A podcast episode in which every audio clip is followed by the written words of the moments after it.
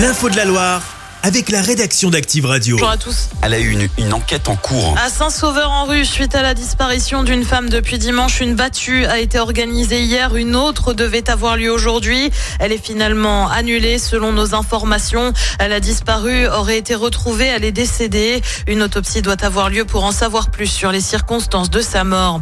Dans le Rhône voisin, en revanche, l'adolescente portée disparue à Bron a été retrouvée. Elle va bien. Alicia, 12 ans, n'avait plus donné de nouvelles depuis le 28 janvier. Après après avoir quitté son foyer.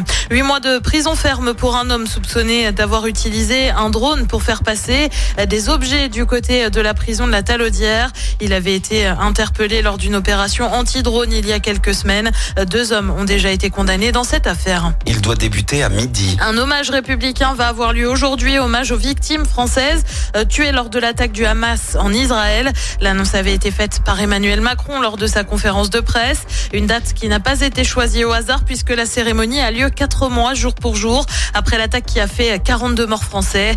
Les familles des victimes seront ensuite reçues par le président. Et puis vous le savez, le conflit israélo-palestinien a fait des milliers de morts tant côté israélien que palestinien. C'est dans ce contexte qu'un rassemblement est annoncé ce soir à 17h30 à Saint-Étienne sur les marches du. Un rassemblement de soutien à la Palestine. Deux jours pour donner son sang. À l'hôtel de ville de Saint-Étienne, ça se passe jusqu'à demain alors qu'il faut chaque jour 10 000 dons pour faire face aux besoins en France. Euh, pour donner un ordre d'idée, un don peut sauver trois vies. Au programme, après avoir donné son sang, des douceurs concoctées par des chefs ligériens. Marie-Ange Martinez, chef de cuisine du restaurant Madame à Saint-Étienne, nous explique à quoi nous attendre. On élabore des petites gourmandises sucrées, des petites gourmandises salées pour permettre aux donneurs de se ressourcer après euh, le parcours de don. On essaye d'éviter les choses avec trop d'allergènes, tout ce qui est euh, cacahuètes. Et puis l'année dernière, on avait fait l'essai, on va le renouveler, faire des choses aussi sans gluten, on sait aussi qu'il y a des gens qui sont allergiques au gluten. on, on, essaye aussi par cette occasion de travailler des nouvelles, euh, voilà, des nouvelles recettes, des nouveautés chaque année.